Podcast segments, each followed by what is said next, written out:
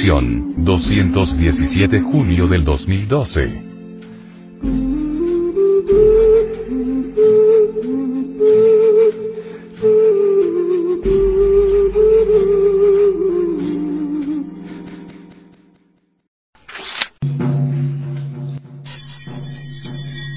Teotihuacán y la creación del sol. El venerable maestro, Samael Aumeor, sobre las pirámides de Teotihuacán, dice. Fueron construidas por los atlantes y no por los aztecas, como muchos suponen. Indudablemente, son más antiguas que las pirámides de Egipto. Hay cronologías sobre el particular. En todo caso, quiero decirles algo importante. Yo recuerdo con exactitud mis vidas anteriores, viví en la Atlántida y sobra decir que hacíamos peregrinaciones incesantes. A veces, tales peregrinaciones iban a Egipto, otras veces venían hasta Teotihuacán. Basado en esa experiencia, puedo decirles, pues, que las pirámides de Egipto fueron construidas después de las de Teotihuacán.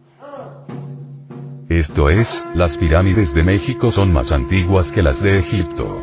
Hay cronologías religiosas que así lo afirman, y los que tenemos experiencias esotéricas directas, los que recordamos nuestras existencias pasadas, aquellos que vivimos en la antigua Atlántida, sabemos que así es, Teotihuacán, significa lugar donde fueron hechos los dioses o ciudad de los dioses, estos son los nombres que se dan a la que fue una de las mayores ciudades de Mesoamérica durante la época prehispánica. El topónimo es de origen náhuatl y fue empleado por los mexicas. El centro arqueológico se encuentra al noreste del Valle de México, aproximadamente a 45 kilómetros de distancia del centro de México de F. La zona de monumentos arqueológicos fue declarada Patrimonio de la Humanidad por la UNESCO en 1987. Los estudiosos de la antropología gnóstica, dicen. Teotihuacán fue un recinto sagrado de iniciación en el que miles de aspirantes se iniciaron en el camino místico y revolucionario de la conciencia para volver al religaré con su verdadera realidad. Este sagrado lugar de solemnes pirámides está atravesado por una calle principal llamada la Calzada de los Muertos, y es que, decían los aztecas, que allí los reyes después de muertos se convertían en dioses. A la luz de la gnosis podemos entender esta simbólica forma de hablar de los antiguos mexicas. Cuando nos hablan de esta muerte se refieren no a una muerte física o del cuerpo, sino a la eliminación de los defectos psicológicos que aprisionan el alma del hombre. Por eso, cuando un aspirante llegaba a este centro iniciático lo primero que se le decía, recuerda, de ti no quedará absolutamente nada. Todo será destruido. Esa era la terrible sentencia con que se recibía al aspirante. Debemos estar dispuestos a perderlo todo para ganarlo todo. En Teotihuacán, cada sacerdote se consideraba a sí mismo un Quetzalcoatl. Lo que sucedía era que los sacerdotes que se cristificaban tomaban el nombre de Quetzalcoatl, el dios sol. Así como todo hombre que se autorrealiza en el cristianismo es llamado Cristo.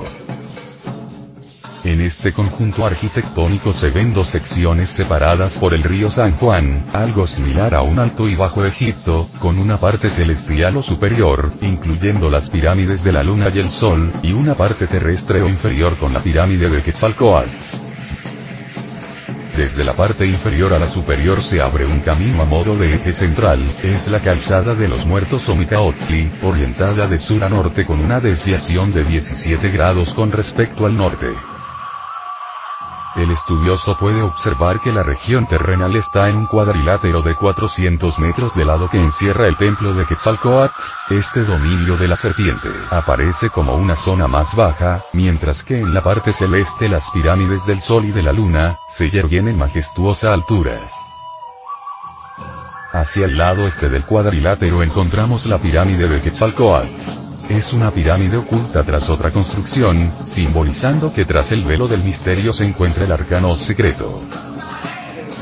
La pirámide se adorna con caracolas de mar, cabezas de serpientes emplumadas, de Quetzalcoatl, representación del Coato Fuego, y cabezas del dios Tlaloc, dios de las aguas como diciéndonos que en este antiguo templo de las serpientes o de Quetzalcoatl, se adoraba al Espíritu Santo a través del trabajo de la alquimia sexual con el agua y el fuego. De manera, dice un estudioso de la Gnosis que no hay Quetzalcoatl sin Tlaloc, ni Cristo sin Espíritu Santo. Algunos antropólogos de la ciencia oficial consideran apoyados en sus supuestos mentales que el origen de la civilización teotihuacana, se inició hacia el siglo II a.C. Y su máximo apogeo se logró en el siglo VII, cuando la ciudad tendría unos 200.000 habitantes. En el siglo VIII gran parte fue destruida por el fuego y fue saqueada por sus invasores, convirtiéndose desde entonces en una urbe casi desierta. Al respecto el padre de la antropología gnóstica, dice. Si bien es cierto que la poderosa civilización solar que otrora resplandeciera maravillosa en Teotihuacán y ciudades adyacentes, entró en un proceso decadente, involutivo, que le llevó a su destrucción siglos antes de que llegaran los colonizadores españoles, es inadmisible que en unos pocos siglos se desarrollara tan gigantesca y esplendorosa civilización. Existen tradiciones antiquísimas que relatan que cuando los aztecas llegaron por estas tierras, Teotihuacán era la ciudad más poderosa, y sus pobladores tenían sus raíces en las misteriosas tierras atlantes. Teotihuacán se pierde en la noche de los tiempos, pues ya existía mucho antes del hundimiento de la Atlántida. Según las tradiciones aztecas, en el amanecer de la vida se reunieron los dioses allá en Teotihuacán con el propósito de crear al sol, el sol de la medianoche. El Cristo cósmico. Aseveran que encendieron un gran fuego, el fuego Zohar divino es el Cristo íntimo de cada hombre que llega a la alta iniciación para realizar la gran obra del Padre que está en secreto y que luego invitaron al dios Caracol para que se lanzara a aquella hoguera, mas este, después de tres intentos, tuvo gran pavor. Los cantos sagrados manifiesta la tradición de la cultura azteca invitaron al dios purulento para que se lanzara, él, lleno de gran valor, se lanzó al fuego.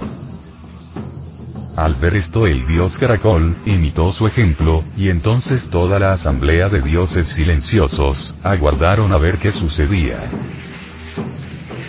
Cuentan las leyendas, que dentro del fuego vivo, brotó otra vez formado el purulento convertido en el sol, en el Cristo cósmico.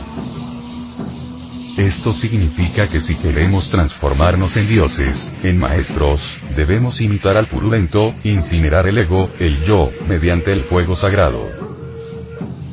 Solo mediante el fuego sagrado del amor, podemos convertirnos en dioses solares. Los gnósticos comprenden que desde la creación arde en todo, un fuego universal que es, también, el famoso Ehueteot, el dios viejo del fuego, el cual se representa en la antigua cultura teotihuacana como un anciano cargado de años y que soporta sobre su cabeza milenaria, un enorme brasero. Incuestionablemente, este dios del fuego, representa a una de las más antiguas tradiciones de los pueblos mayas y nahuatl. Huehueteotl carga, pues, un brasero sagrado, y precisamente, utilizando un brasero colocado en el centro del templo azteca, se encendía allí la hoguera.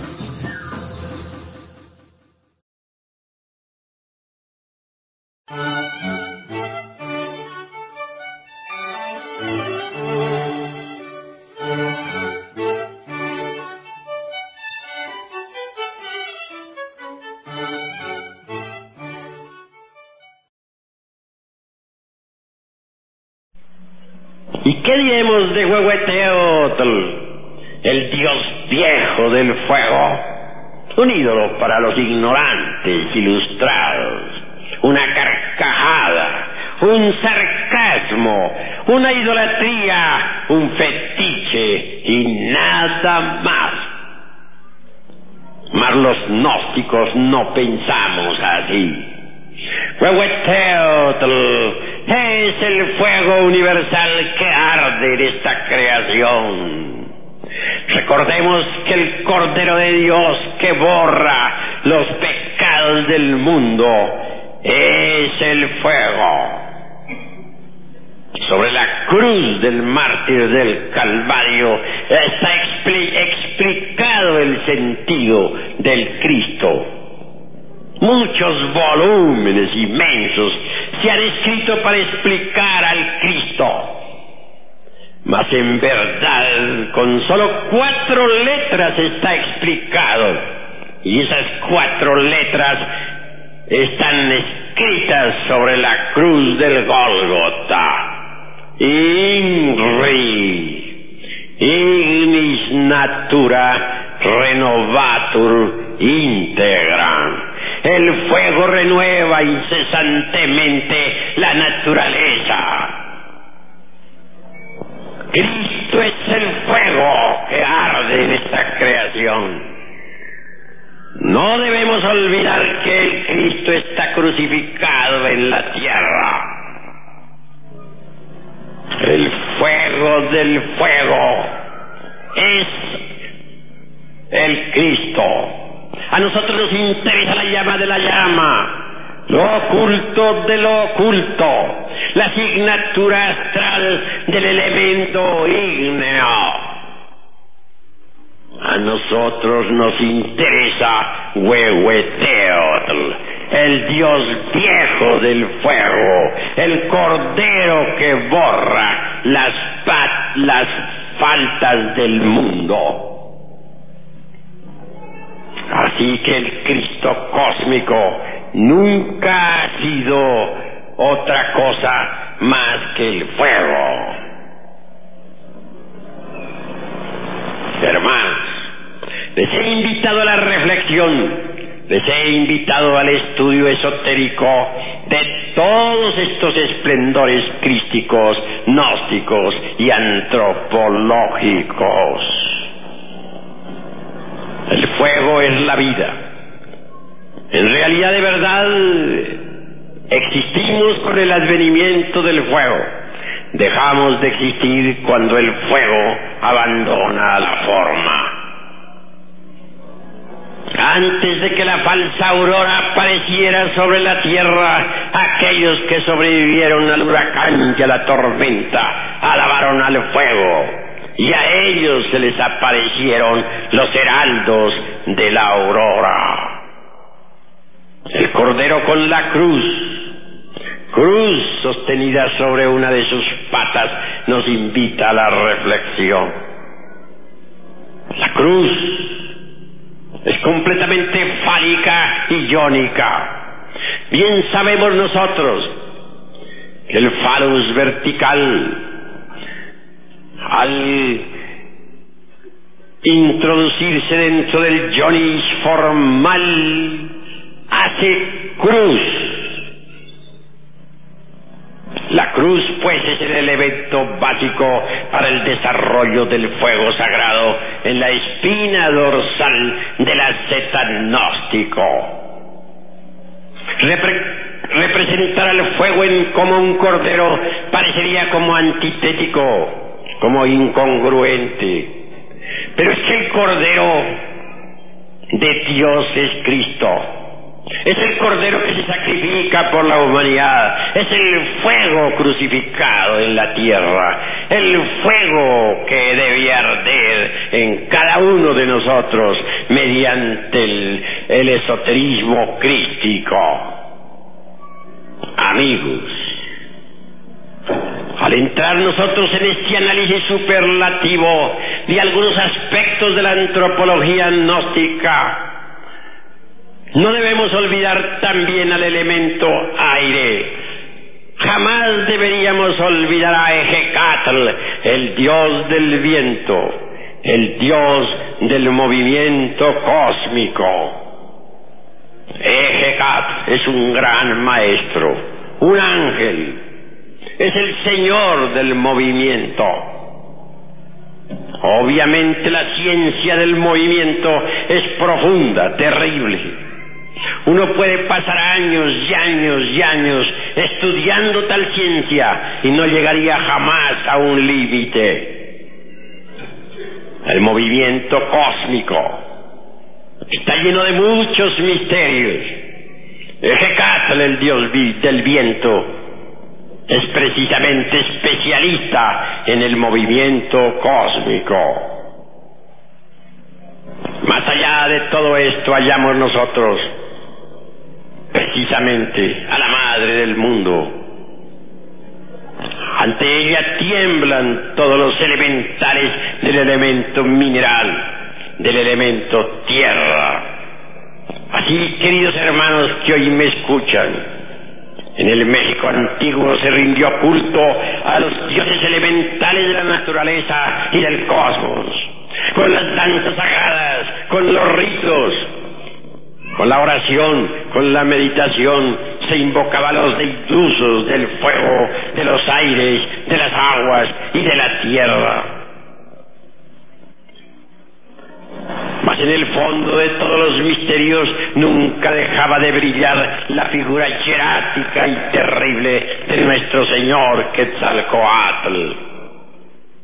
Este Quetzalcoatl se pierde en la noche de los siglos. Cada sacerdote, sacerdote se consideraba a sí mismo un Quetzalcoatl en Tula. Pero en el fondo lo que sucedía era que los sacerdotes que se cristificaban tomaban el nombre de Quetzalcoatl, el dios sol. Por el camino de la regeneración debemos entrar si queremos convertirnos en serpientes emplumadas como el Señor Quetzalcoatl.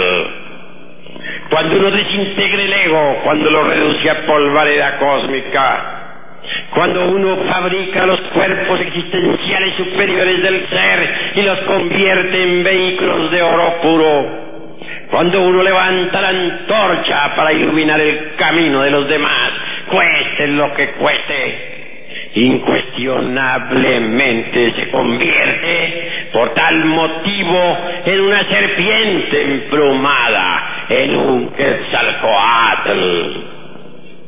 No bastaría solamente despertar el fuego sagrado, no bastaría solamente despertar el Kundalini Chakti para hacerlo subir por el canal medular espinal hasta el cerebro y pasarlo de allí al corazón. En realidad, de verdad, uno no, podría gozar del poder contenido en los chakras, discos o ruedas magnéticas si no ha sido devorado previamente por la serpiente. Ahora debemos explicarnos aquellas palabras del Chilambalán de Chumayel. Es necesario ser devorados por la serpiente. Es urgente convertirnos en serpientes. En el Popol Vuh se cita el caso del, de, de, de Volca, de Botán, digo, dispense. Este Botán era un dios del antiguo México. Este Botán también es citado en Escandinavia entre los nórdicos. Y dijo, yo pude penetrar por el orificio que conduce al interior de la tierra. Yo pude penetrar por ese camino lleno de serpientes, porque yo soy también una serpiente. Todo aquel que ha sido devorado por la serpiente se convierte en serpiente. Y Botán fue devorado por la serpiente. Los druidas en estado de éxtasis gritaban, soy una serpiente. Los egipcios también clamaban levantando sus brazos desde la cima de sus pirámides, mirando al desierto soy una serpiente. El, conde San Germán alguna vez dejó olvidada una nota sobre la mesa de un palacio. Decía, hace muchos miles de años estoy establecido en Isis. Y es que el conde San Germán era una serpiente.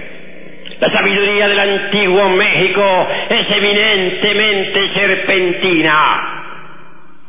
En el México arcaico se rindió culto a la serpiente. Así, queridos hermanos gnósticos que hoy están presentes, os invito al despertar de la serpiente. Y más aún, deseo que cada uno de vosotros se convierta en serpiente.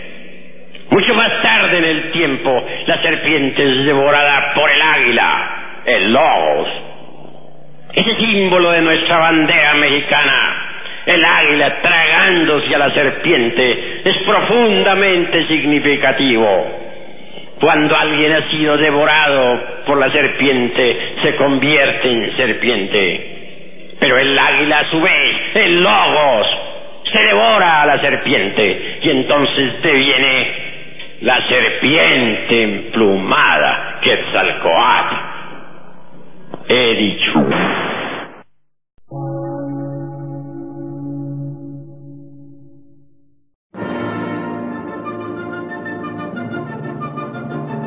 Emisora, gnóstica, transmundial. Por una nueva civilización y una nueva cultura, sobre la faz de la Tierra.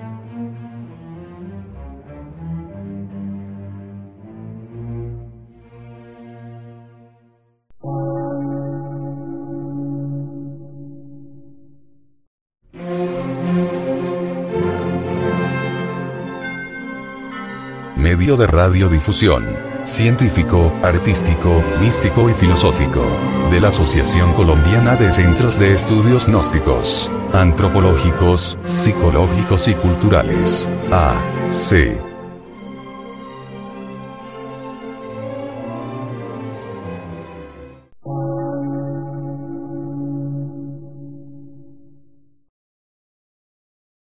Lectura en movimiento. Difusión sin fronteras.